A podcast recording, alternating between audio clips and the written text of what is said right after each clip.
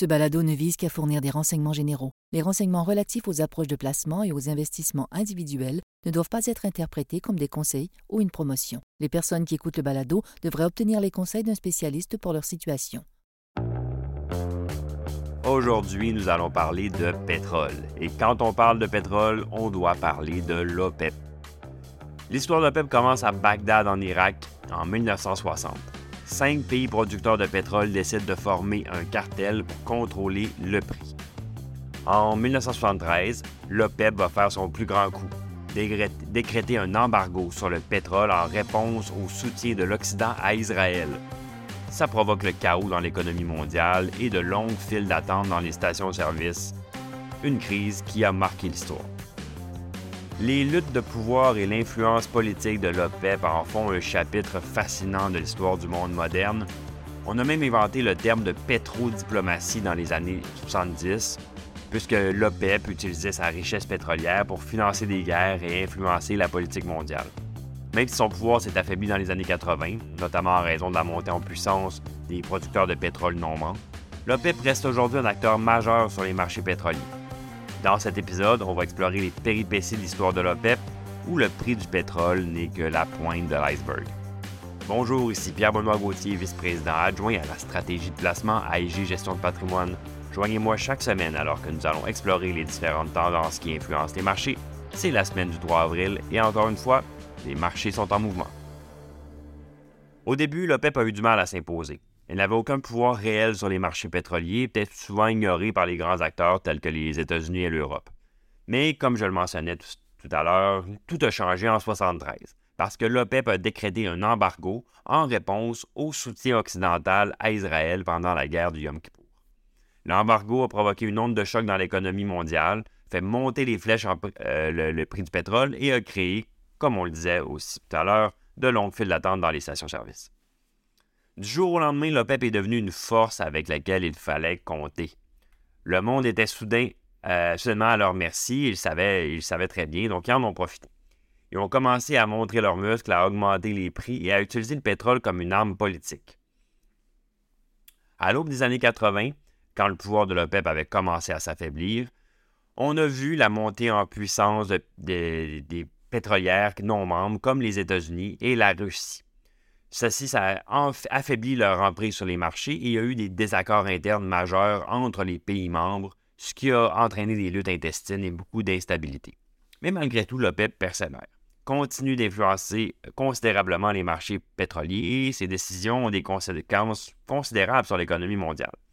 En fin de semaine, l'OPEP, maintenant l'OPEP, dont fait partie la Russie, a décidé de se remettre de l'avant dans l'échiquier en effet, le, groupe de producteurs ont accepté ensemble de réduire leur production de 1,6 million de barils par jour.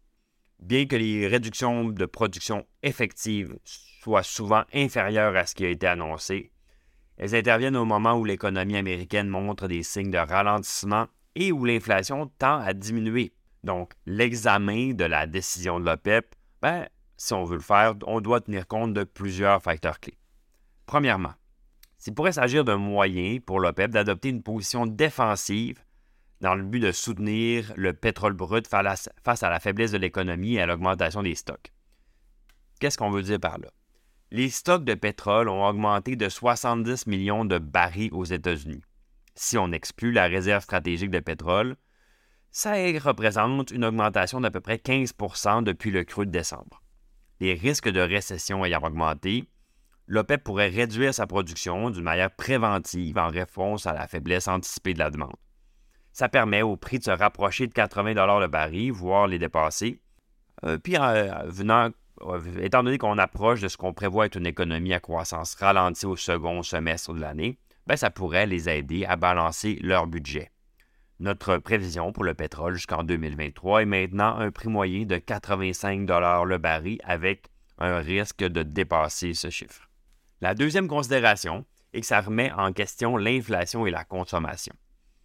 La faiblesse économique que l'OPEP pourrait anticiper pourrait devenir une prophétie autocréatrice. La hausse des prix du pétrole est une taxe sur le consommateur, ça entraîne une baisse de la consommation dans d'autres secteurs, tout en contribuant à une hausse de l'inflation. Notre équipe, on n'a jamais été trop des défenseurs du scénario de la stagflation, c'est-à-dire une inflation forte avec une économie faible, mais ce nouveau rebondissement-là fait planer le spectre de, ce phénomène pour 2024. Troisièmement, lorsqu'on est confronté à de nouvelles données ou à des événements tels que ceux-ci, l'équipe se pose toujours la question suivante. Comment pouvons-nous gagner de l'argent avec cette donnée? Bien, comme les prix du pétrole sont mondiaux, tous les producteurs de pétrole sont gagnants, y compris les producteurs canadiens.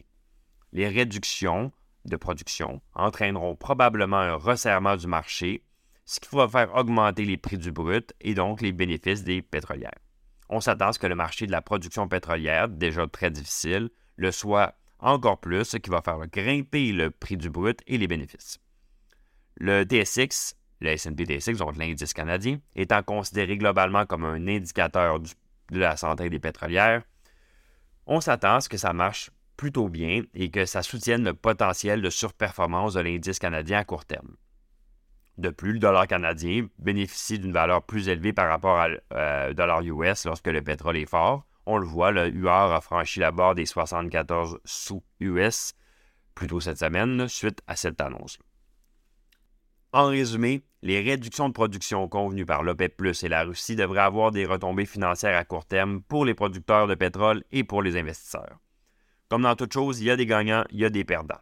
La consommation globale devrait être mise à l'épreuve par la hausse du prix du pétrole, ce qui constitue un vent contraire, un vent de face pour l'économie mondiale. Dans le même moment, les producteurs de pétrole et les investisseurs verront certainement pas d'inconvénients à augmenter de nouveaux bénéfices records.